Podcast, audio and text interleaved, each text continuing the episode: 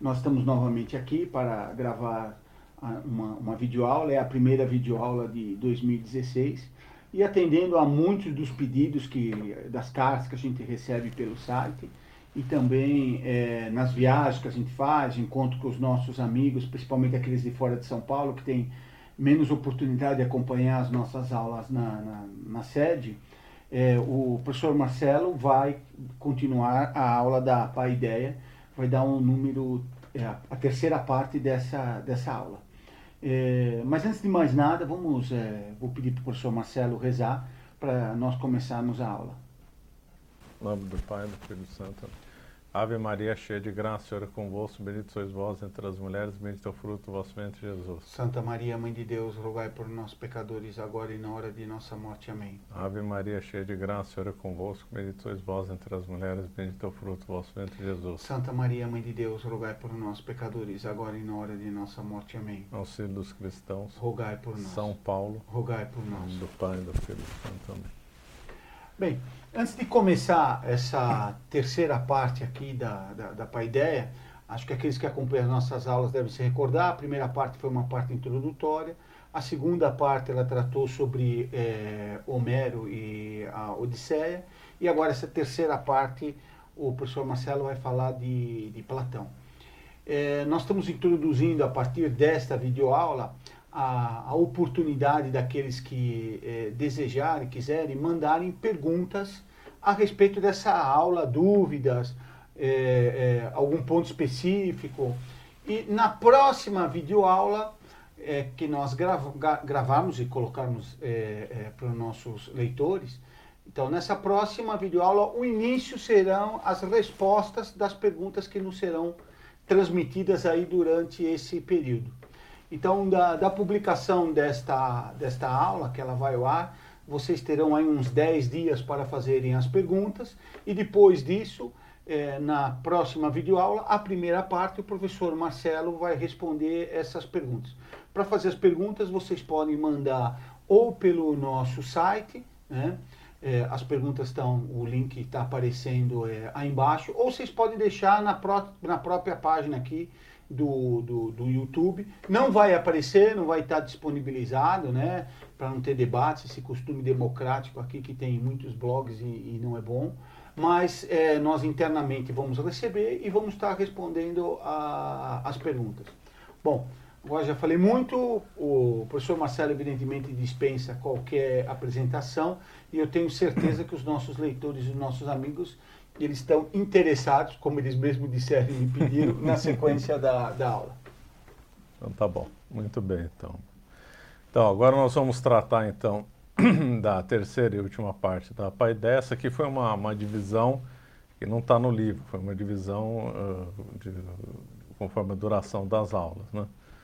O, essa, essa terceira aula em relação ao livro, na realidade ocupa boa parte do livro, só que não vai dar para explanar tudo em detalhes, porque é justamente essa terceira parte aí da aula e o final, da, que ocupa mais da metade do livro da, da Paideia, fala sobre Platão.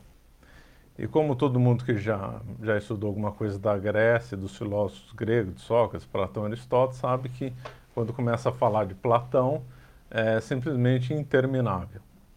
É uma coisa, um estudo que ninguém ainda finalizou na história, quer dizer, desde a Idade Média se discute sobre Platão, até interpretações até opostas da, da figura desse grande pensador.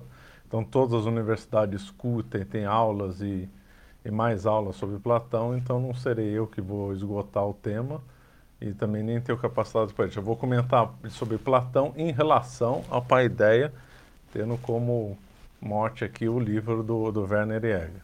Mas também não deixa de ser, claro, uma, uma, uma introdução a esse, esse grande pensador que é, claro, um dos maiores da história. Para ver a importância de, de Platão em relação à paideia, é, o Werner Jäger coloca Platão como o apogeu de toda a paideia da Grécia. Olha, isso daí não é pouco, né?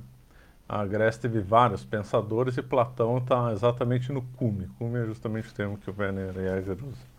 Agora, dito isso, nós temos que então superar duas objeções. A primeira é o, a primeira objeção que poderia ser formulada em relação ao Homero. Ora, eu disse nas duas aulas que Homero tinha feito toda a Grécia e que a Ilíada e a Odisseia tinham causado o pensamento filosófico. E o próprio Platão confessava que Homero fez toda a Grécia. Então, que história é essa que Platão é mais que Homero? Então, é, para superar essa objeção é fácil. É que Platão acrescentou coisas a, a Homero. Platão corrigiu coisas a Homero. Homero era cheio, como nós vimos nas aulas aí um pouco, né? A Ilíada e Odisseia era cheia de, de, de bizarrices, né? De coisas bem pagãs. E Platão começou a corrigir esses erros. Platão era contra certos mitos, contra a pedagogia e erro de certos mitos. Então, Platão corrigiu Homero e acrescentou bastante coisa. Então, por isso que Platão está mais, no, tá mais no topo do que Homero. A outra objeção é em relação a Aristóteles, que aí poderiam dizer que Aristóteles é, foi o maior filósofo da história, então, portanto, superior a Platão e, portanto, o cume da paideia deveria ser Aristóteles e não Platão. Bom, mas aí que está. Como filósofo, Aristóteles foi maior, sem dúvida nenhuma. Agora, em relação à paideia, Platão foi melhor, foi mais que Aristóteles. Isso aí que não fala foi o próprio Werner Egger. Por quê? Já se adianta, porque a Platão o, tinha, uma, tinha uma preocupação extremamente com a pedagogia das coisas, com a paideia, né? com a formação, cultura, é, ordenação, é, busca da finalidade do homem, da sociedade e tal. Ele tinha uma preocupação de ensinar, uma preocupação de formação, mais do que Aristóteles. Então Aristóteles foi mais rico na filosofia, né? Em outros estudos, como ética, por exemplo, como também na política também, mas como quanto à paideia, é, Platão foi superior. E já desde já já se recomenda ler Platão antes de Aristóteles, porque prepara bem o terreno para ele. De qualquer forma, uma briga tremenda, né? É. Aristóteles e Platão. Quiséramos é. nós ter essa disputa. Quisemos aqui, nós, né? Não vou dizer no Brasil que é impossível, né? No século XX, né? Dois filósofos desse, desse peso, né? Desse que... peso, é verdade. Hoje se discute qual é o melhor jogador de futebol Exatamente, e discute é... quem é mais, Platão ou Aristóteles. Quem tem o cabelo mais ridículo, né? Coisa desse estilo. Teve um filósofo alemão do século XIX, se não me engano, me falha a memória agora, ele disse com exagero, mas com uma certa verdade, que toda obra de filosofia depois de Platão, na realidade, são comentários de rodapé à obra dele. Quer dizer, um elogio enorme, né? E realmente nós vemos coisas na obra de Platão que são absolutamente perenes. Santo Tomás de Aquino repete, toda a igreja repete, e tem Santo valores Agostinho, que Santo né? Agostinho repete demais até, vai até bastante, né? Um fundamento. E são coisas que nós vamos ver aqui, algumas coisas dessa aula que realmente são espetaculares. E estão vivas até hoje, né? Então, então vamos lá. Agora, a primeira coisa que também se pensa em Platão, se pensa no mestre dele, que é Sócrates. Sócrates é uma, uma figura é, enigmática na Grécia, porque ele não escreveu nada, ele é conhecido através dos seus discípulos, Platão e Xenofonte. Então, Platão é que vai é, é ensinar quem foi Sócrates e o que ele fez. E aí já começa uma outra grande, uma grande briga aí na, nos estudiosos, que nós não vamos entrar, que é quando Platão cita Sócrates, ele está tá falando as ideias dele ou de Sócrates. Há um longo estudo sobre isso que nós não vamos entrar, e é difícil separar o que pertence bem a Sócrates, propriamente dito, e o que pertence a Platão.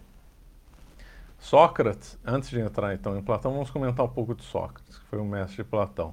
Ele, o Sócrates foi também outra figura grandiosa, porque quando se vê os livros de história da filosofia, se diz pré-socráticos e pós-socráticos.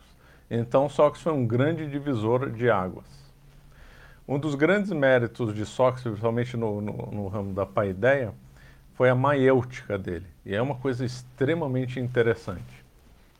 E aí depois nós vamos dar na sequência do, do diálogo, da lógica do diálogo. Então, na, no, no, no, pensamento de Sócrates, ele queria, conver, ele queria converter e convencer os outros de uma verdade. Então, ele era completamente avesso ao espírito de hoje no mundo moderno, que cada um tem a sua verdade e tudo é relativo. Sócrates, a vida dele ataca esse princípio, porque ele ia no ginásio na Grécia é, ensinar filosofia e convencer os outros de determinadas verdades. Veja só, ginástica seria hoje o que as academias aí, é, que tem esteiras e, e, e bicicleta. Imagina hoje esses locais tendo um, um pensador como Sócrates para discutir e ensinar os alunos lá. Né? É ginásio. De, de desnível, uma coisa assim assombrosa. Né? É, é evidentemente é outro ginásio. é, outro ginásio. Né? É lógico que tinha umas coisas sujas no ginásio grego, mas eu só estou dizendo como o nível Bom, era bem distante. Aqui só tem as coisas sujas, é verdade. Sem ficar do, do, lado bom da Grécia. A mesma coisa com o Renascimento. O Renascimento pegou todo o podre da Grécia e Roma e, e reacendeu. E o que era bom acabou esquecendo. Bom, pelo menos boa parte foi esquecido. Bom, então, então Sócrates ele tinha preocupação de ensinar o bem às pessoas e corrigir o mal delas. Ou seja, Sócrates tinha a sindérese é, propriamente dita. A sindérese é aquele princípio máximo da, da, primeira razão da lei prática, que é fazer o bem e evitar o mal, que os gregos compreenderam, romanos compreenderam, a, a Idade Média desenvolveu a exaustão e depois, ao longo do tempo, foi esquecido e hoje aqui no século XXI está é, completamente esquecido o primeiro princípio máximo, que aliás também é o primeiro princípio máximo da, da lei natural também. Então, essa é a maiêutica de Sócrates que realmente é brilhante. Por isso que todos os autores dizem, e o, e o, e o Werner Egger diz que o Sócrates foi um grande pedagogo da Grécia, né? um grande formador da Grécia. Ele teve uma morte é, muito interessante, eu acho que eu já comentei na primeira aula, então não vou voltar, que também va vale a pena muito ser, ser meditada a morte dele, que ele morreu justamente condenado no Areópago, onde São Paulo foi pregar e converteu São Dionísio. Né? Foi bem interessante. Pronto, então vamos agora com Platão. Platão teve um, tem uma obra vasta, né? uma obra bem, bem longa, e teve vários, tem vários livros, né? alguns livros citando é, filósofos antigos como Protágoras, tem o Gorgias, tem o Fénon, tem o Fédron, tem o Banquete, tem o, a, o Leis e tem o mais famoso dele que é a República. Esse A República é um dos livros mais estudados e mais comentados da, da história. A República ele é no formato de diálogo, no qual Sócrates é um dos, do, do, dos que dialogam. Né? Aí já agora nós estamos. Qual a diferença desse diálogo para o diálogo do Concílio Vaticano II? Então não vamos confundir, é só a palavra igual, é totalmente diferente. Porque esse diálogo conciliar, como nós vamos chamar, que não deu certo, não deu certo e nem vai dar, não procura converter, converter o outro, convencer o outro de uma verdade ele é mais por uma operação dialética de tese-síntese, de, te, de tese, antítese e síntese, do que o um convencimento de alguma coisa. O diálogo platônico, o diálogo que os Sócrates faziam, e outros, não tinha essa ideia de buscar uma síntese, mas sim tinha a ideia de buscar uma verdade. Então, queria é, convencer o outro de uma verdade. Eu acho aí, que o, o, diálogo poderia ser chamado, no caso de Platão, de discussão. De né? discussão, né? exatamente. Seria, seria hoje, é, né? Seria Quer dizer, hoje. O, o, intento não era cada um fazer uma exposição e simplesmente acabar aí é. e ter, como você bem disse, a síntese. Mas cada um queria convencer o outro. Convencer né? o outro, exatamente. Era uma discussão, quer dizer, era uma exposição racional e por honestidade intelectual, que perdesse tinha que assumir que o outro venceu e a partir daquela data assumir aquilo como verdade e mudar de vida. Essa que é a finalidade do diálogo grego. Por isso que Sócrates com, é, é, buscava os jovens, para convencer os jovens das verdades. E essa coisa de honestidade intelectual era muito clara na Grécia também na Idade Média. Quando se usava sofisma na Grécia e na Idade Média como argumento, o, o palestrante ou o suposto filósofo era vaiado.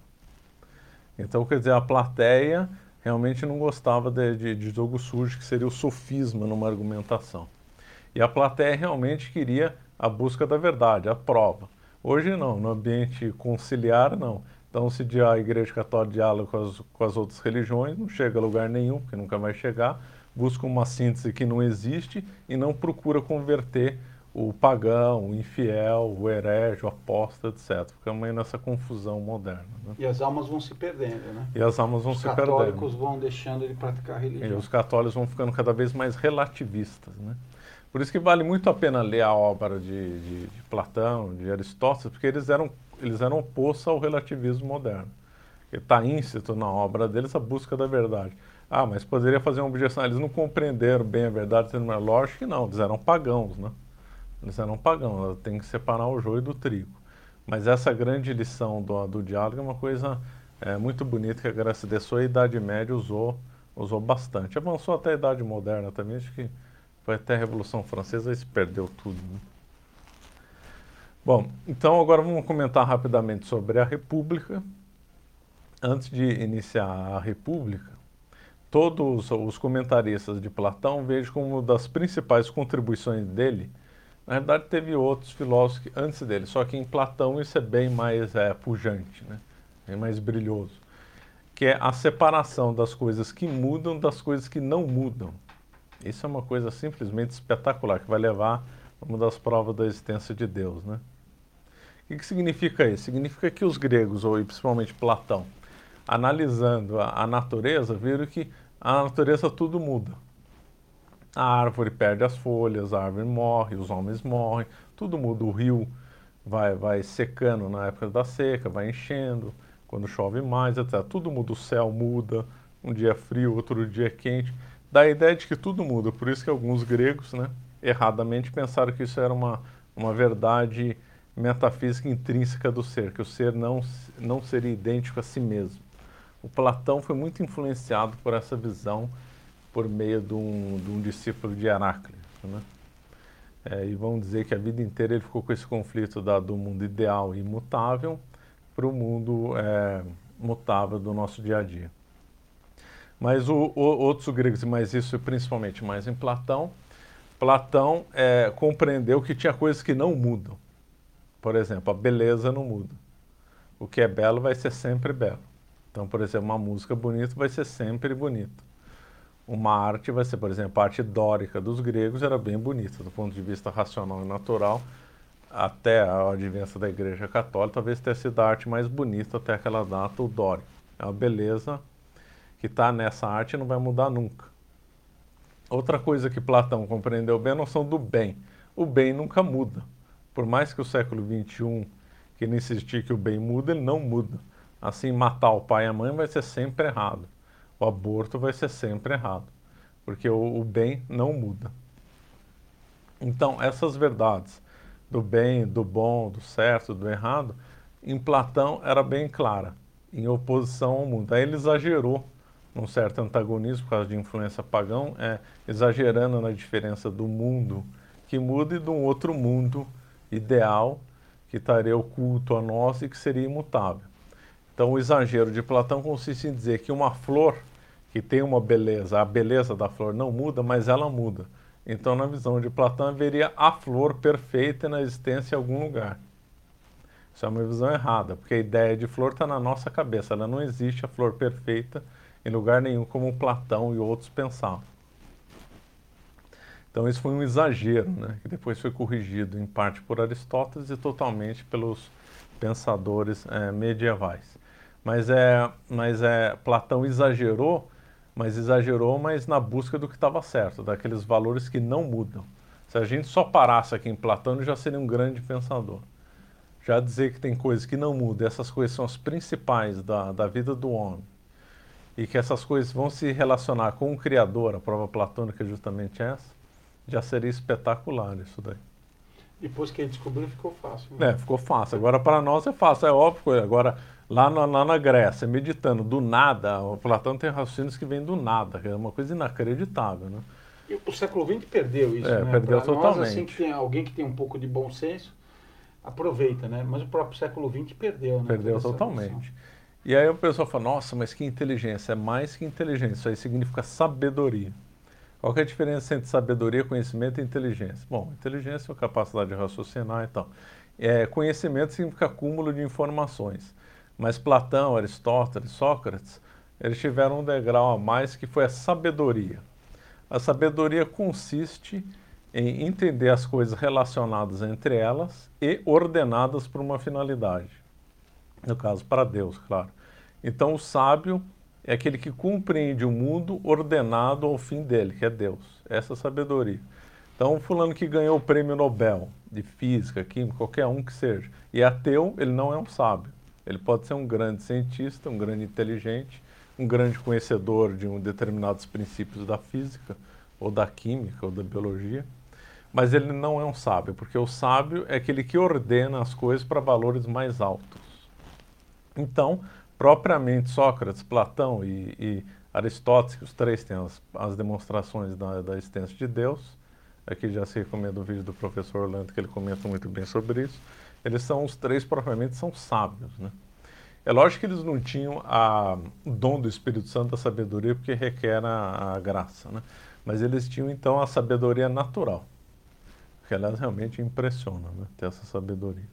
Só pela, pela, pela forma de raciocinar, pelo amor à verdade, pela honestidade intelectual. Bom, vamos lá. A República, então, foi um diálogo no qual trata sobre a justiça.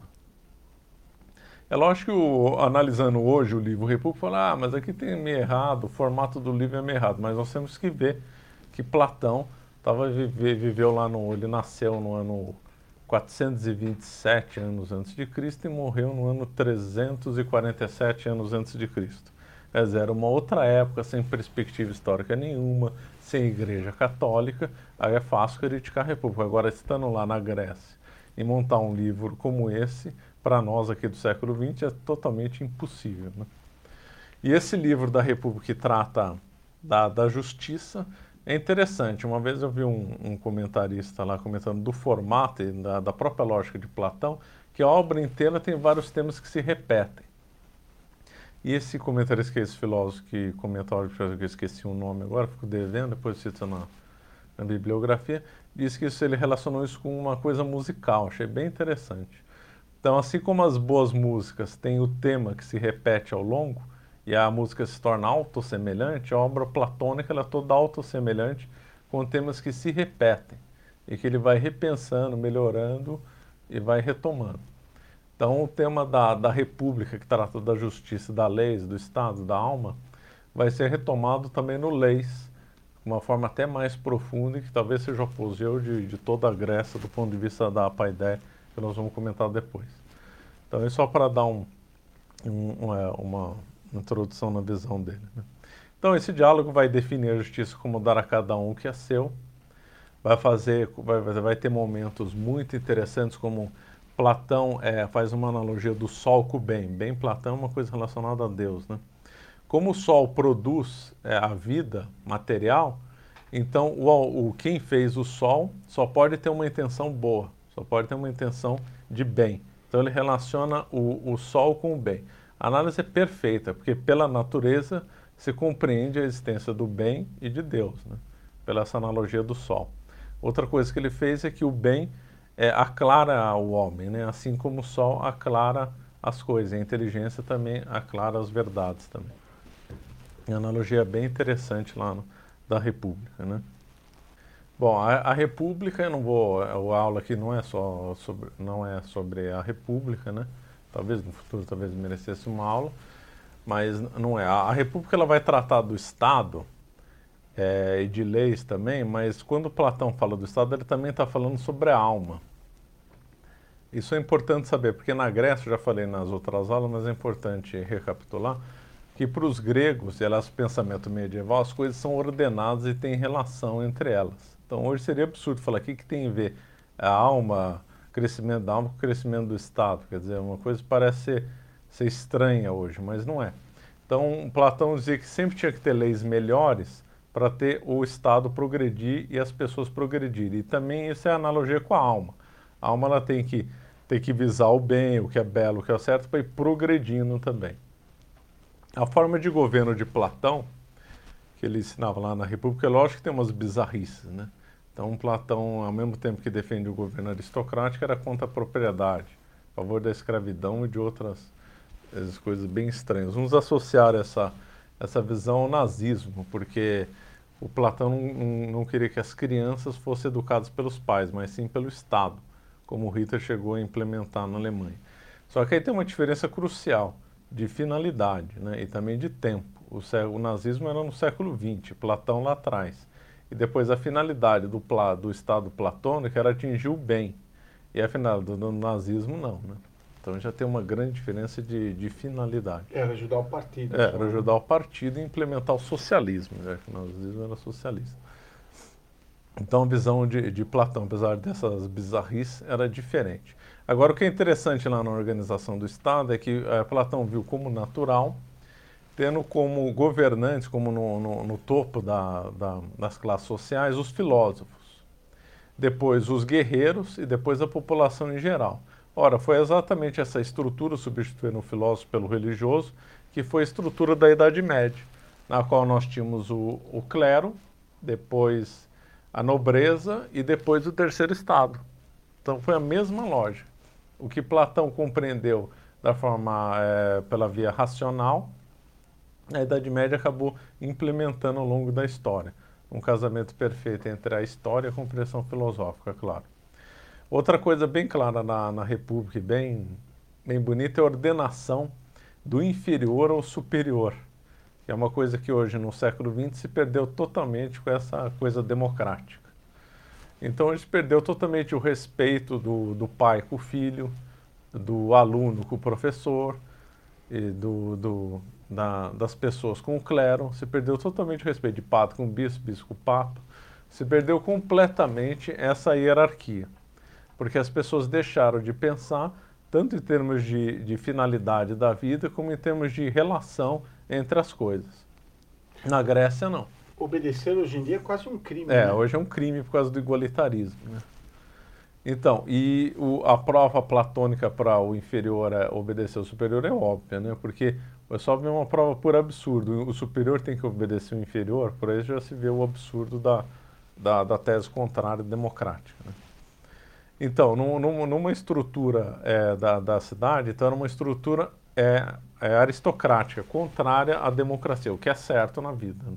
Essa visão do inferior ou superior, dos respeito aos pais e de todo. Imagine um exército que não tivesse respeito às patentes, é, às autoridades maiores, as maiores patentes. Elas seriam um desastre o exército. Né? Por isso que a sociedade hoje é um desastre, porque não tem mais esse respeito. Até o Estado Islâmico obedece, né? O, super, o, inferior tem que obedecer o superior, tem que, né? Tem que Senão não tem eficiência tem nenhuma, eficiência né? Nenhuma, Nunca é voltado para a finalidade. É. Então, é, esse teio de relações e de ordenação é, às finalidades é o que é bem claríssimo em Platão. Fico repetindo isso, mas é que a essência do pensamento platônico é exatamente essa. Outra coisa interessante na, na, na República é que se diz que tem que obedecer à verdade e não ao homem. Isso é uma, uma lição excelente, porque se o inferior tem que seguir o superior, desde que não esteja um abuso dessa obediência. Claro, se tem uma, uma ordem é, imoral, por exemplo, mandar o outro matar, sem razão, é lógico que o inferior não deve obedecer, porque tem que amar primeiro a verdade que aos homens. Um outro livro que eu gostaria de comentar, Platão, é o livro Leis. Esse livro de Leis de Platão foi o último dele, ocupa boa parte do, do trabalho de Platão, é um livro pouco comentado, infelizmente. É um livro que já Sócrates some, né? não é um diálogo no, no qual está lá Sócrates mais. É onde, segundo autores, e Werner comenta, seria o, o Platão mais puro aquele que já refletiu bastante, já no final da vida, já se apegou de certas visões. E aí, nesse lei, de certa forma, nós vamos ter o apogeu de toda a paideia, não só de Platão, mas de toda a paideia da Grécia. Lembrando que, de novo, ele, ele retoma as ideias de Estado, de leis. Lembrando que quando é, o, o, os gregos falam de leis, é um pouco diferente no sentido que os romanos falavam de leis e completamente diferente de hoje. Né? que a lei na Grécia, isso é uma herança bem típica da, de Homero, né? a lei era li, ligada com, de, com Deus ou com os deuses. Então, quem criou as leis nas cidades-estados foram os deuses. E aí depois Platão e vai colocar no singular. Então é Deus que criou as leis e não a Deus. As leis não são uma convenção humana, como é, vê a mentalidade revolucionária criminosa da, da Revolução Francesa, né? As leis elas vêm de Deus. Isso é bem claro em Homero e bem claro em Platão. E outra coisa, a, a lei ela, ela é uma coisa lei da natureza, não é só uma lei formal de regra de conduta. Quer dizer, cada ser, cada coisa tem sua lei que vem da natureza. Então, a lei, aí já falando já estritamente no âmbito jurídico, a lei é um produto da razão e não da vontade do homem. É outra coisa ensinada errado hoje em dia. Então, os homens compreendendo racionalmente como é a natureza do homem, como são as coisas, como deve ser a moral, é que nasce o verdadeiro direito e vai nascer as verdadeiras leis. Então, o âmbito de pensamento de Platão é nesse setor. Quando se fala em leis, é nesse sentido, e não nas leis modernas, voluntaristas, mediante convenção, e que vão ser as maiores tolices é, possíveis. Né? E que não são obedecidas, né? Não são obedecidas. A consequência é essa, né? Se a lei é só a vontade passageira de, nas palavras do Lula, 600 pilantras que estão lá no, no Congresso, por que, que ela deve ser obedecida? É. E depois, se ela pode mudar a semana que vem, por que, que eu tenho que obedecer ela agora, né? E até as leis internacionais você tem o mesmo problema, né? A guerra moderna é sempre criminosa, porque não se obedecem às leis internacionais. Por quê? Porque elas são uma convenção feita na ONU. Como lá 4 ou 5 tem o poder de veto, eles vetam a aplicação da lei e está. É a lei tá, do tá mais forte. Lei do mais so, forte. So, sobrou só a lei do mais forte, né? Aliás, Marcelo, na República, né, que o, o Platão vai mostrar como essa demagogia moderna leva à ditadura, né? Ah, bem interessante. É, então, vamos recapitular então, acho que eu já comentei, mas é bom recapitular. Os gregos compreenderam que tem é, três tipos de, três formas de governo só. É o governo de um só, que é a monarquia, temos o governo de um grupo, que é a aristocracia, e o governo de todos, que é a democracia. E aí nós temos a corrupção do governo da monarquia, que dá a tirania. Tirania não é esse nome de ditadura, pelo menos não no sentido romano do termo. E depois a corrupção da aristocracia, da oligarquia, e a corrupção da democracia, da na demagogia. É claro para os pensadores gregos que a a corrupção da, da um tirano acaba levando para a demagogia. Quer dizer, a forma, forma mais perfeita de, de governo, mas aí, aí o, o, Platão já vai ser mais aristocrático que, que monarca. Né? Uh, bem o apogeu da compreensão da monarquia vai ser, vai ser na Idade Média. Mas poderia se argumentar que, que a monarquia não protegeria mais de um governo corrupto, porque ela descambaria facilmente na tirania. Não é verdade. Platão e outros comentaram que o que vai descambar bem para a tirania é justamente a democracia. A democracia vira demagogia e depois vira tirania, o que nós vimos no Brasil, vimos em todo lugar. E o que mais protege um, um, governo bom do governo ruim, que vai mais proteger da tirania é justamente a monarquia, claro. Só não faltam exemplos modernos, claro. O Hitler é um filho da democracia, não um filho do do, do Império Sacro-Romano Germânico. Se, se, o Império Sacro-Romano Germânico não tivesse acabado, não teria Hitler. E assim, todo lugar... Comunismo, né? Comunismo, também. claro. Então, tem que derrubar o rei. Aí é feito normalmente uma democracia, uma demagogia, cada um luta por si, pelos seus, pelas suas paixões. Aí já paixão já é um termo bem, bem ligado a Platão. Platão desenvolveu aí uma coisa que liga muito o Estado à alma, é a concupiscência também, que Platão também comentava. Então, o homem tem aquela sede de poder, também tem a, a saciar a sua, suas necessidades né, fisiológicas, isso aí gera abusos. E o Estado dá, tem essa mesma relação. Então, todo mundo lutando por si, mais ou menos como o Brasil hoje, pede-se alguém que coloque ordem na casa. Então, por isso que a demagogia que aí a, o, aquele liame social é perdido, a visão das leis são perdidas, o que é um certo e errado é perdido, só se vê imoralidade, se vê um clima de desordem, produto da demagogia e da democracia. E aí isso aí vai promover, vai provocar a vinda de um tirano. Vários lugares é assim. Na Grécia foi assim também. Quando a Grécia entrou, isso aí tem a minha primeira aula lá, e na Grécia entrou em decadência, ela saiu da monarquia para a aristocracia, da democracia, e da democracia virou tirania. Então, esse é, esse é o esquema bem grego, bem, bem platônico. Né? Acho que foi essa a pergunta, não? Sim. É Acho que talvez assim. valha a pena aqui, talvez já antecipando uma, uma pergunta aí do nosso ouvinte, é a diferença entre ditador e tirano. É que o, o tirano, é, qual é a diferença de uma autoridade para o autoritarismo? É, autoritarismo é um termo novo. Autoridade é aquele que exerce um poder com uma previsão legal tendo em vista um bem comum. O autoritarismo é aquele que exerce o poder sem ter visto o bem comum. Por exemplo, o governo do Brasil agora é autoritário nesse sentido. Já é um governo que está violando o bem comum. Se ele violando é o bem, bem comum, comum deles mesmos. É o bem comum deles só. Se o governo viola o bem comum, ele é uma das formas degeneradas de poder, ele já está corrompido. Então, o tirano é essa versão corrompida, aquele que exerce uma autoridade, só que violando o bem comum. O que, que é o ditador? O ditador era, era uma, uma figura criada na, no Império Romano, não, no Império Romano não, antes. Era uma, uma, uma figura do Senado antes do Império, do, da vinda do Império no, no mundo romano.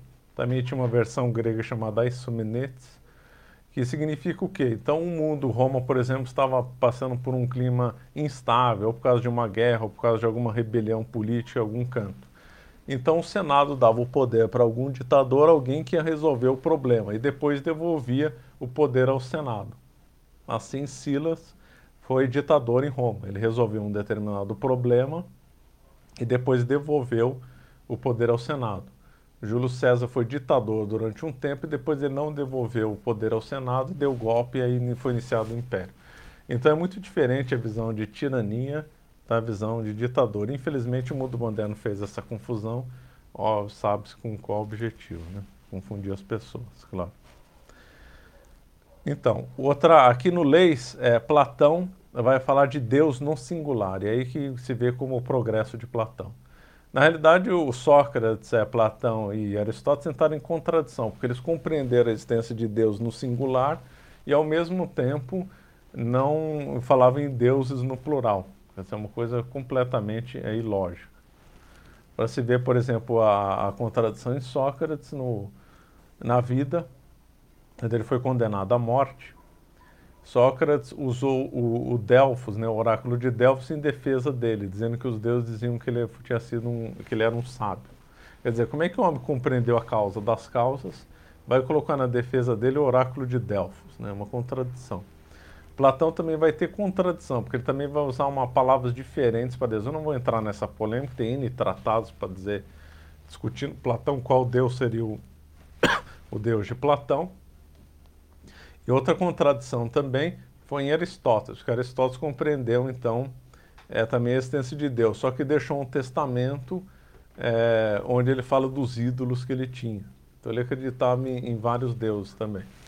Então era uma contradição, mas na, em leis, nós vemos, se nós lemos lei isolada, em vários momentos nós parecer que é um trabalho de algum, de algum pensador católico. Então, um extrato aqui de leis diz que governar sem Deus levará a cidade à ruína. Quer dizer, então. É, nós não estamos vendo isso. Né? não estamos vendo. Não, nós não estamos vendo isso. Não existe ruína. Não existe não ruína. No, é, não só no Brasil, mas no mundo, né? No mundo. O mundo está à beira de um, de um colapso e da ruína, exatamente porque é. abandonou a Deus, né? Tirou a Deus. Então, é, Platão, no Leis, por que, que é o apogeu da paideia? Porque ele vai dizer no, no Leis claramente que tudo tem que ser ordenado a Deus. Então aqui eu vou citar, vai ser a única citação da, da aula, que eu vou citar aqui a passagem que o Werner Egger comenta disso daí em Platão, que realmente é impressionante, parece um, um católico falando. Né? Então, ora, como vimos, o fio do Logos não é senão o que governa o Estado sob o título de, leis, de lei. Deus ou quem o conhece dá o Logos a polis, que o instala como lei, a qual em seguida regula as relações da polis com ela própria e com os outros estados.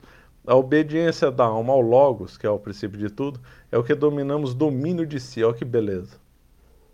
Como fica também esclarecido que a paideia é a direção da vida humana pelo fio do logos manejado por Deus. Então aqui nós vemos aqui na beleza do raciocínio Platão. Aquele que, é aquele que se orienta pelo logos, a finalidade da vida, Deus, é aquele que controlou as paixões. E depois nós temos que ver, é, o, o, dizendo que o Estado, a cidade, tendo que se orientar para Deus é uma coisa impressionante. Né? Coisa impressionante. Parece um pensador é, católico comentando sobre isso. Né? Então vale muito a pena ler Leis. Leis, na realidade, é um, é um livro muito longo, torna tá, difícil de ler e incompleto. Mas se pegar esse, esses excertos aí que eu comentei, é bem interessante.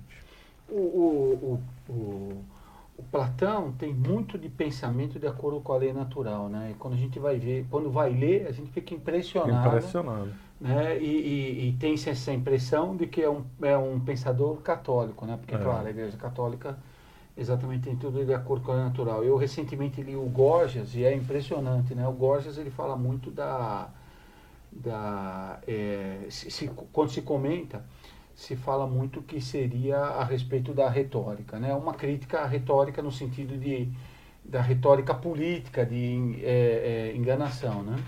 É, mas tem uma autora francesa que vai dizer que na realidade o livro de Platão é feito para condenar o hedonismo, para condenar a gozação de vida.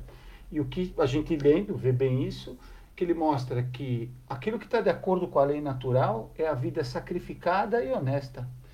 E a vida de prazer e de enganar os outros, essa vida está contra a lei natural. E aquele então que se sacrifica, esse tem a verdadeira felicidade. Enquanto aquele que busca o prazer, esse é infeliz. Olha, essa tese é essencialmente católica. Né? católica. Né? É, alguém vai dizer, ah, isso daqui é mudar, é um texto de algum algum católico que está colocando na boca do claro. Platão, mas ele, na realidade, é um estudo que decorre da lei natural, né? Decorre na lei natural, exatamente. Esse daí, da, daquele que luta pela virtude, na Grécia é chamado arete, eu comentei sobre arete na, nas aulas passadas. E eu acho que, não sei se está no Gorge, mas eu acho que não, mas em outro dele, falando de pensamento, tipicamente parece que um católico está escrevendo, é que Platão, obviamente, acreditava na imortalidade da alma. É lógico que ele também vai acreditar na metempsicose, que é a transmigração das almas. Mas a compreensão da alma, da alma imortal é bem interessante. Por quê? Porque ele diz que aquela pessoa que viveu para Arete, que foi uma boa pessoa, uma pessoa virtuosa, que lutou pelo bem, pelo que é belo, pelo que é certo, essa pessoa vai morar no céu. Ele não usou a palavra céu, mas ele usou que vai, vai ter uma, uma, vida, uma vida feliz no além aquela pessoa que teve pontos positivos e negativos, ela vai ter que sofrer um pouco para depois ir para o céu. Esse termo céu não é Platão, só estou fazendo. Ele usava um outro termo, mas no mesmo sentido católico. E aquela pessoa que foi corrompida, que se levou pelos prazeres, foi uma pessoa suja, ela merece ir para o inferno. Quer dizer, Platão então tinha, pela lei natural, compreendido o céu, o inferno e o purgatório. Eu lembrei agora que os egípcios também tinham essa visão. Essa visão me parece, ah, não, algum padre colocou lá, tem alguma coisa errada, algum direitista colocou lá. Não, mas não é. Porque isso daí decorre naturalmente da visão da alma imortal e da visão de justiça, que era muito, muito nítida em Platão. Se a alma é imortal, não vai ficar nesse mundo, ela tem que ir para outro mundo. E também tem a justiça. Se a alma é boa, ela vai ter que sofrer no mundo do além. E se a, se a alma é boa, ela vai ter que gozar de, de, de do eterno bem no além. E se a alma for ruim, ela vai ter que ser punida por isso. E aquela que fica no meio do campo, punida no tempo. Na verdade, é um raciocínio racional, dada a existência de Deus, dada a compreensão do bem, da justiça e da alma imortal. É um raciocínio que se coloca pensando. Realmente é, mais uma vez, magnífico Platão chegar nesse, nesse ponto. E se não fosse assim, seria uma injustiça. Né? Seria uma Quer injustiça. Dizer, o universo seria uma injustiça. Seria uma injustiça. Portanto, se há um criador, ele seria é. Deus, um Deus ruim, né? Deus ruim. E aí Platão vai dar outro, eu sempre fico falando em relações e ordenações, depois no final dela eu vou dar outros exemplos. E aí Platão vai ensinar que a vida aqui do aquém tem que ser ordenada para a vida do além. Isso também é outro ponto espetacular em Platão. Então Platão, como o Alberto falou, ele não, não ensina as pessoas para gozar a vida, ele era contra o hedonismo, ele era contra os sofistas e outros que só enganavam lá na Grécia. Ele dizia que tinha que ter uma vida de sacrifício e tinha que ser ordenada para o além, assim como nós temos que ter a nossa vida ordenada para ganhar o céu, né?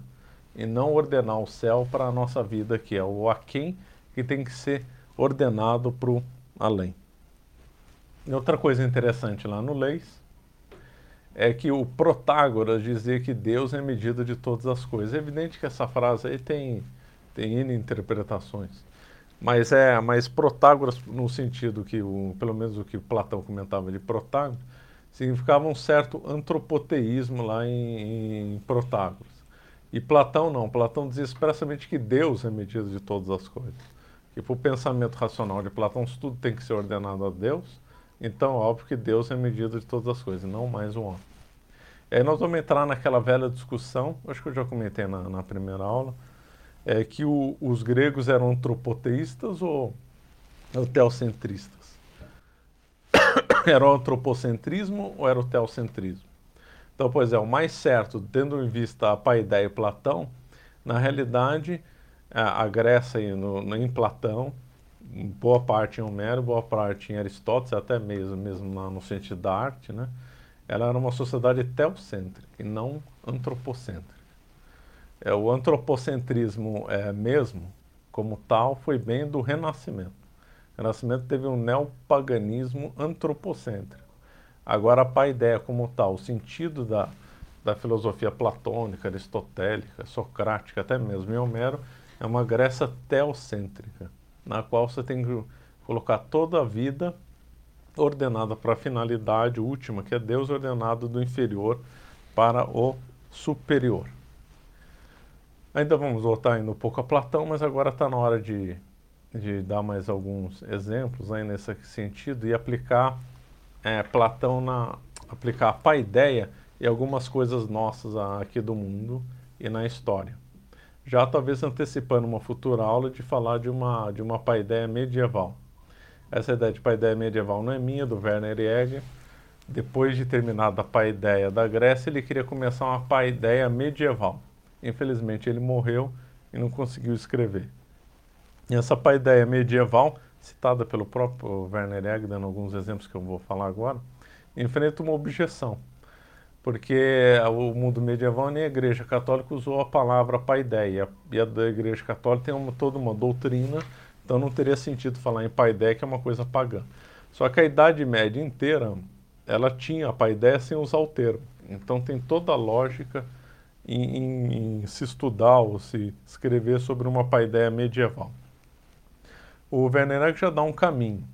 E mais, vai dizer que é, o mundo medieval insere, e com razão, né, uma realização do que Platão compreendeu. Lógico, esse Platão compreendeu regras naturais e a Idade Média teve a regra natural e a sobrenatural, lógico que as coisas iam se realizar. Uma foi a questão do Estado, que eu já falei, mas a outra é da ordenação máxima é, para Deus. Então vamos ver alguns exemplos. Na Idade Média, é, até as horas eram organizadas para Deus, até hoje, né? Os religiosos também, é o ofício divino, a liturgia das horas.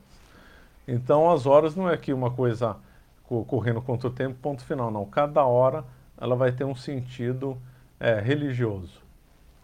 Mas o calendário também é outro exemplo de uma paideia católica. Então, os dias do ano não são iguais, vendo como o calendário. Então, agora nós estamos na época da quaresma, depois tem a época de Pentecostes, depois tem a época do advento. Então, são momentos de reflexão diferentes e transformam o ano em coisa desigual. Tudo isso ordenado para Deus. Isso aí é próprio da, da, de uma realização de uma paideia bem católica.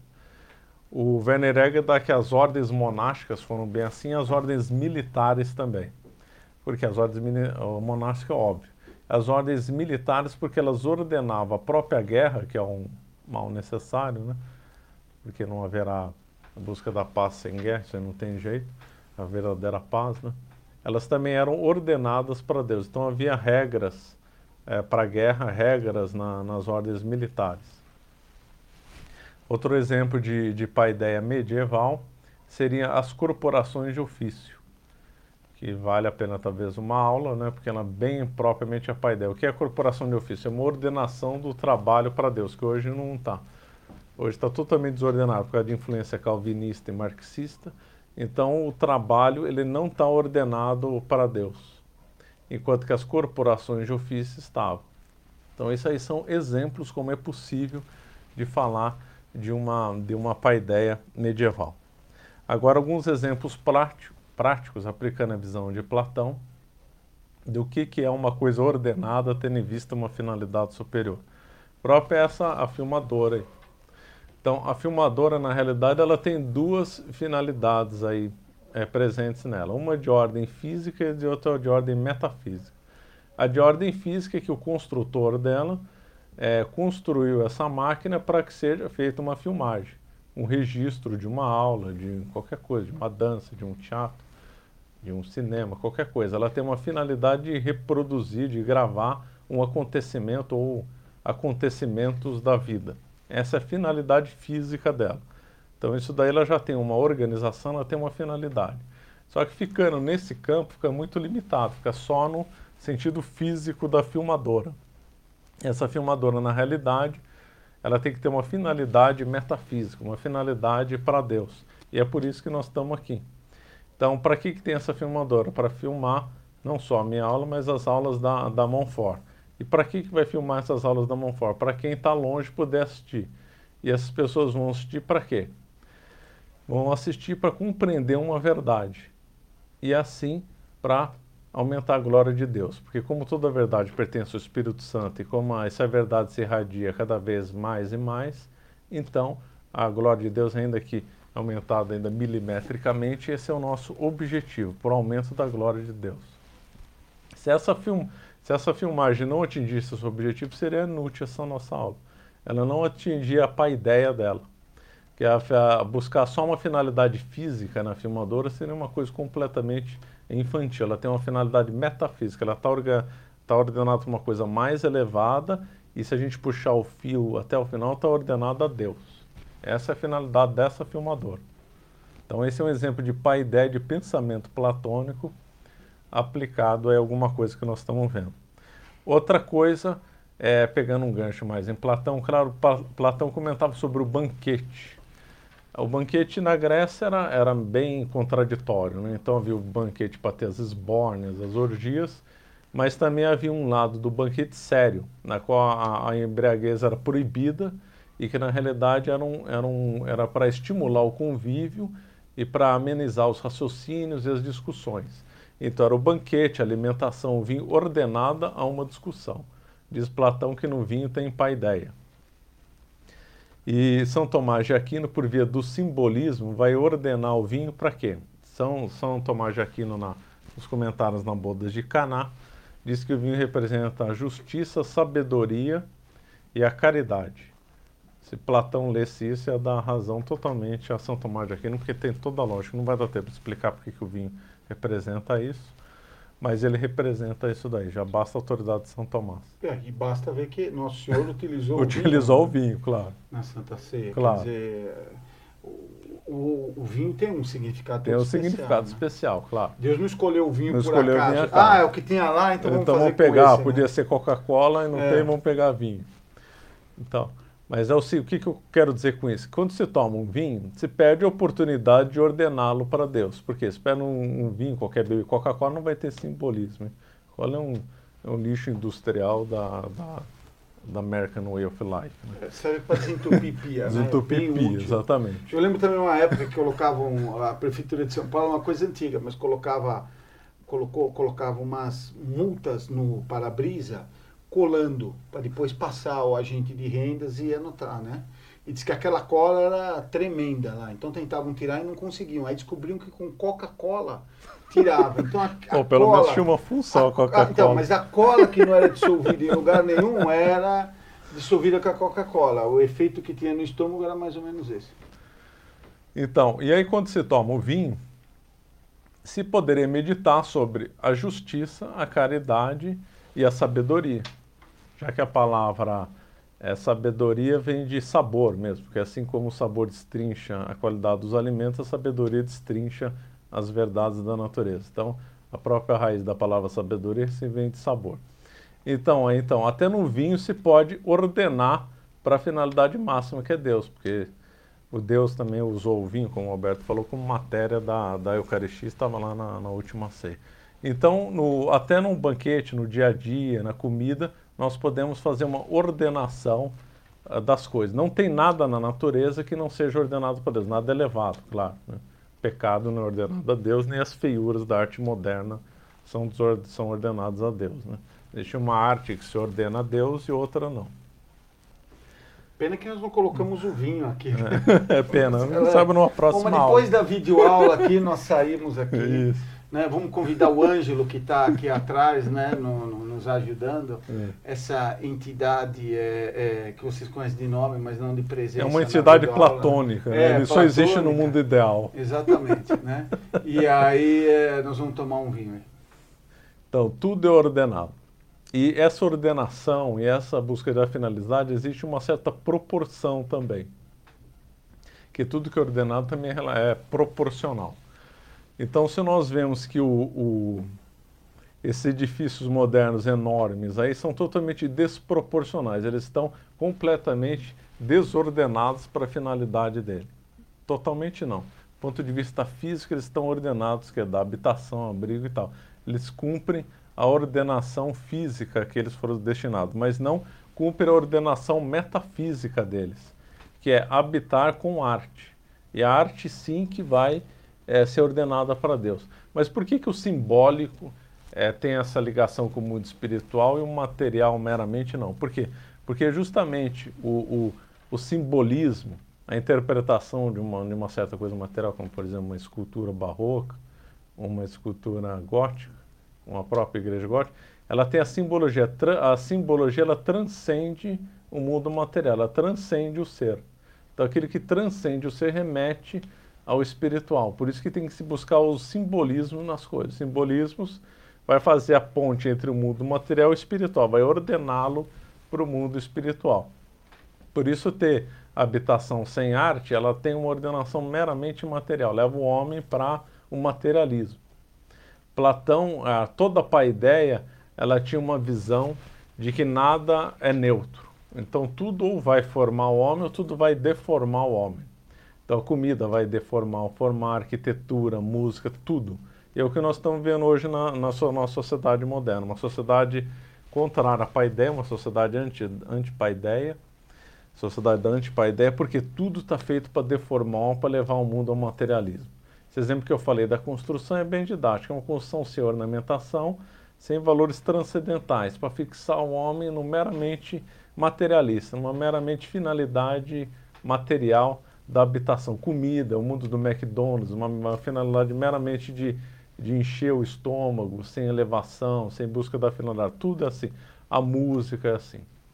Quer dizer, as coisas só têm finalidade prática. Só né? tem finalidade prática. Às vezes Bem nem que o. McDonald's acho que nem isso, o estômago, nem né? Mas enfim. Mas ele, pretende procura, ter- pretende, é, ter uma pretende finalidade ter só- material. É, eu, eu, eu lembro só Material, da questão só. que você vê, né, do, do McDonald's, né, é um, um estudo que se faz na administração, por que, que aquela porcaria fez sucesso, né? Porque o pessoal mesmo comenta, a comida é ruim, a comida é sem gosto, etc, né? Por quê? Porque é uma comida é, é, rápida e no ambiente limpo.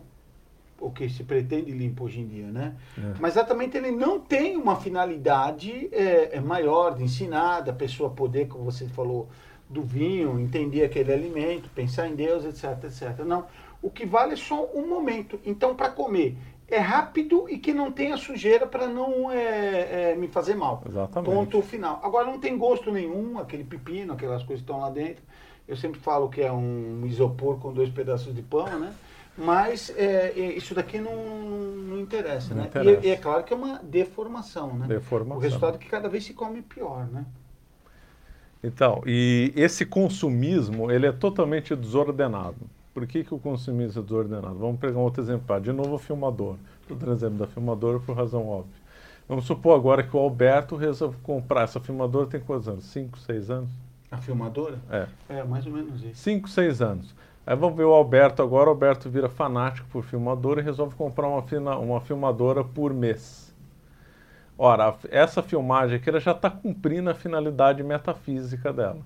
Se o Alberto começa a trocar a, a, a câmera sem necessidade aparente, é que na realidade ele está buscando uma outra finalidade para essa filmadora. Qual que é? O Alberto vai estar tendo prazer na aquisição de um produto novo. Então as pessoas ficam trocando de celular é, toda hora, a busca do novo e fica insaciado igual uma, uma água salgada que toma, toma e não sacia. Na realidade, ela não está buscando a finalidade daquele aparelho, ela está buscando o próprio prazer na aquisição do aparelho. Então, ela trocou uma finalidade lícita por uma finalidade errada que é a abusa do gozo do prazer momentâneo. Isso aí também é um raciocínio tipicamente platônico também. Tipicamente Aristóteles também e de São Tomás de Aquino. Que não se pode colocar as coisas no, no prazer delas, mas sim na- nas finalidades maiores. Isso aí está claro lá numa das questões da Suma. É lógico que você tem um prazer na, na aquisição de alguma coisa, no cumprimento da, da finalidade, mas isso é uma coisa acidental. O prazer não é o fim, mas sim um acidente, aquela, aquela coisa que adere àquela substância, não a finalidade de si mesmo. Se a finalidade aqui dessa aula fosse que o Alberto tem prazer em ter a filmadora excelente, a aula estaria completamente é, desvirtuada. Então, o consumismo é uma coisa completamente desorganizada do ponto de vista da paideia e do ponto de vista do, do raciocínio é, platônico. Ainda mais duas coisas excelentes do raciocínio platônico que ele está colocando no nosso dia a dia é a relação entre as coisas que se perdeu hoje. Então, por exemplo, o mundo hoje não vê relação entre nada. Não vê nem em Deus, obviamente, não, ninguém ordena nada, mas não se vê relação do direito com a moral, não se vê relação da, da gramática com a metafísica, não se vê relação da geometria com a filosofia, não se vê relação da geometria com a justiça. Então vamos pegar um exemplo platônico de novo. Platão dizia que no começo da, da paideia da criança tinha que ouvir música, claro, para ela ter uma, uma, certa ideia da beleza. O primeiro contato da, de um bebê com a beleza é com a música. Por isso que Platão dizia que tinha que ensinar música, tocar música para as crianças. E aí Platão também vê, é, entendeu muito bem que para destruir uma cidade tem que ensinar música, tocar música ruim antes. É o mundo moderno hoje. Né? E, e, Platão também tem uma fase muito inteligente, falando que antes de estudar filosofia ou metafísica, né? não, metafísica tem Aristóteles, antes de estudar filosofia, é, teria que estudar geometria. Isso aí para os ouvidos aí do século XXI parece um absurdo. O que, que tem geometria a ver com é, filosofia? Mas tem. Por quê? Porque a geometria ensina abstração, assim como a filosofia. A geometria ensina que tem regras. Então, um triângulo equilátero vai ter os três, os três lados do, do triângulo iguais. Nunca vai existir um triângulo equilátero com, com três lados diferentes, porque não vai ser equilátero. O quadrado sempre vai ter quatro lados. Estou falando óbvio, mas é que no século XXI a gente tem que vezes, falar o óbvio. Então, a geometria é, ensina que tem regras. A natureza das coisas tem regras. Tem regras abstratas, que levam à abstração. E mais, tem uma regra de proporção. Toda a, geometria, a, a geometria é uma ciência muito bonita, que antigamente era assinada independente né, da matemática, porque ela também ensina a medida da proporção também. Se o homem não compreende proporção, ele não vai conseguir compreender ordenação, porque coisa desproporcional não se ordena nada. Então, as, exemplo de coisa desproporcional hoje em dia, que aliás é erro meu também, erro de muita gente. Conforme o grau da matéria, a, a linguagem tem que mudar conforme a elevação do tema que se discorre. O que, por exemplo? Exemplo, por exemplo, fulano vai falar sobre o tempo. Vai chover hoje ou vai chover amanhã? Um certo linguajar poderia ser empregado mais coloquial. Agora, quando vai se tratar de metafísica, a linguagem deveria ser mais elevada. Quando vai se tratar de teologia, a linguagem deveria ser mais elevada ainda. Isso é uma coisa que é muito difícil fazer hoje em dia, porque as pessoas não têm formação nenhuma. Mas o que, é essa visão? Essa é uma visão de proporção. Assim, a, a linguagem proporcional ao tema, porque ela serve aquele tema. Quando o tema é mais elevado, a linguagem mais elevada. O tema mais elevado ainda, mais elevado ainda. É uma típica ideia de proporção que se perdeu completamente hoje em dia. Então havia proporção nas roupas, né? Hoje não tem mais proporção nas roupas. Ainda se vê no exército, né? Roupa e depois a roupa de gala do exército é uma visão de proporção também na roupa, que não, não se perdeu. Mas tudo tem que ter a proporção. Proporção na roupa, na linguagem, nas matérias, de tudo. Que essa, a proporção ela se, ela se relaciona com a finalidade e com as coisas, né? Como é que é, começou esse raciocínio de das coisas separadas? Começou com o nominalismo. Então, o nominalismo que não via relação em nada, nem ordenação na finalidade, então, das conclusões mais esdrúxulas. E hoje nós vemos o direito como uma definição de pessoa, que se for diferente da definição da filosofia, tudo bem, porque as matérias supostamente são separadas. Mas no ambiente de Platão, no ambiente da paideia, não é assim, não. E no ambiente da maiêutica socrática, não. Dada uma definição, ela obriga todo o resto. Exemplo da justiça. Justiça é dar a cada um o que é seu, então vale para tudo. Se tudo tem que ser ordenado a Deus, tudo, até a ciência mais bruta tem que ser ordenada. Então, uma definição que o grego aprendia tem que ser usada para tudo. Hoje não, fulano dá uma definição na filosofia, que pode ser diferente na filosofia, que pode ser diferente na história, que pode ser diferente na matemática. Ou os do, todo mundo está errado ou só um está certo. Porque se perdeu essa visão de conjunto da, das matérias. Isso é impressionante até quando a gente está lá no mestrado, doutorado, que vai estudar o conhecimento, né? É, pelo menos deveria ser, né? Mas eles, é, logo no começo, dizem, olha, o conhecimento que nós vamos estudar aqui é o científico. Mas tem outras formas de conhecimento. Tem o conhecimento religioso, tem o conhecimento popular, tem o conhecimento lá de não sei o quê. E aí eles dizem, olha, nós não estamos dizendo que o nosso é mais que os outros, pelo amor de Deus, seria uma, uma, uma, uma ofensa. É um tipo diferente de conhecimento. Então, nem o conhecimento é comum. Quer dizer, o que eu conheço na, na, na, na, igreja, na religião, a respeito de Deus, pode ser verdadeiro e não tem relação nenhuma com o conhecimento que vem da ciência. E, por sua vez, aquilo que é conhecido na crendice, nas é, é, culturas chamada popular, também é verdadeiro e pode estar completamente em contradição. Então lá tem o chá de quebra-pedra que é muito bom para dor de cabeça. Ah, mas no conhecimento científico a gente vê que aquilo é só água quente, não serve para nada. Ah, mas mesmo assim é verdadeiro. No conhecimento científico não é. Então, nem o conhecer pode ser aplicado de forma comum para as atividades Quer dizer, isso é uma gagueira completa, isso é um hospício, né? É, propriamente, hospício. né? No hospício que o conhecimento de cada um, cada um não é. dá para ser aplicado. É, eu acho que isso é mesmo, Ângela, só que um abacate, tudo bem, cada um tem uma visão. Obviamente o Ângelo está errado. Isso aqui é uma mesa. Então, outra coisa interessante também de Platão e que refere à proporção ou ordenação é chamado escala também. Era uma visão escalar também de Platão. Então, por exemplo, amor ao, ao belo. Então, havia o, o essa, Platão dá uma escala. O amor sensual tem que ser inferior ao amor ao bem, ao belo, que é inferior ao amor a Deus. Quer dizer, há uma escala. Não, bem, o Deus é o bem absoluto. Estou falando o bem é, no sentido da, do belo da, das obras de arte e o bem da ação, da ação boa, né? não o bem absoluto que é Deus. Então há uma escala até no que se pode amar, no que se pode admirar, e numa escala do belo também. Então as coisas são proporcionais e são em formas de escala também. Há toda uma, uma coisa de escala também. Bom, agora nós estamos chegando aqui no, no, no, no fim da aula.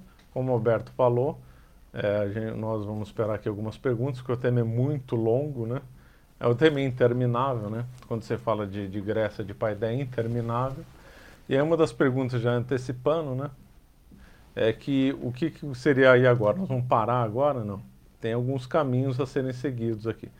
Uma, uma hipótese, a, a Grécia foi um dos três pilares da civilização. Uma outra ideia seria comentar o pilar da Roma, por que, que ela foi interessante. Isso aí também, o, estu, o que, que eu quero dizer com isso? Que também o ouvinte também pode e deve estudar. E todo estudo ele tem que ser organizado também, tendo em vista determinadas finalidades. Se se compreendeu que a civilização católica tem três pilares, Grécia, Israel e Roma, o que é conveniente é estudar os três, claro. Então, uma decorrência natural dessa aula também seria estudar Roma. Outra decorrência natural dessas sequências de aula seria aprofundar ou escolher determinados pontos da história da Grécia. Por exemplo, estudar mais Homero, estudar alguma coisa de mito, estudar mais Platão, estudar depois Aristóteles. Também é uma outra, uma outra visão que também se organiza. E o outro caminho seria levar a paideia, é, o conceito da paideia na, na Idade Média e esmiuçar certas questões da, de uma paideia medieval. Então, eu acho que aqui então nós, nós encerramos a aula. Bom, é, acho que foi uma aula, acho não, né? Foi uma aula extremamente proveitosa. É, todos os conceitos que foram discutidos. Queria reforçar só uma ideia que o professor Marcelo deu. Isso daqui não é um estudo teórico que visa só mostrar que foi lido um livro, mas vocês estão vendo que constantemente né, é aplicada a nossa situação, né? E, portanto, esse conhecimento aqui, ele deve é, redundar em algumas ações práticas nossas, né? Aumentar o, o, o nosso amor a Deus, né? E é, é, aplicar ele concretamente na nossa vida pelos muitos exemplos que o professor Marcelo deu. Bom, então, para terminar, eu gostaria de reforçar, como é a primeira videoaula que nós estamos fazendo isso, aqueles que quiserem mandar algumas perguntas, elas serão respondidas na próxima videoaula. Aí embaixo estão os endereços eletrônicos por onde eles podem ser mandados, inclusive aqui através do, colocando aqui no, no YouTube. Como eu disse, não vai aparecer, mas a, a, não vai ficar disponibilizado para o público, mas a pergunta vai ser analisada e na próxima aula é, o professor Marcelo responde.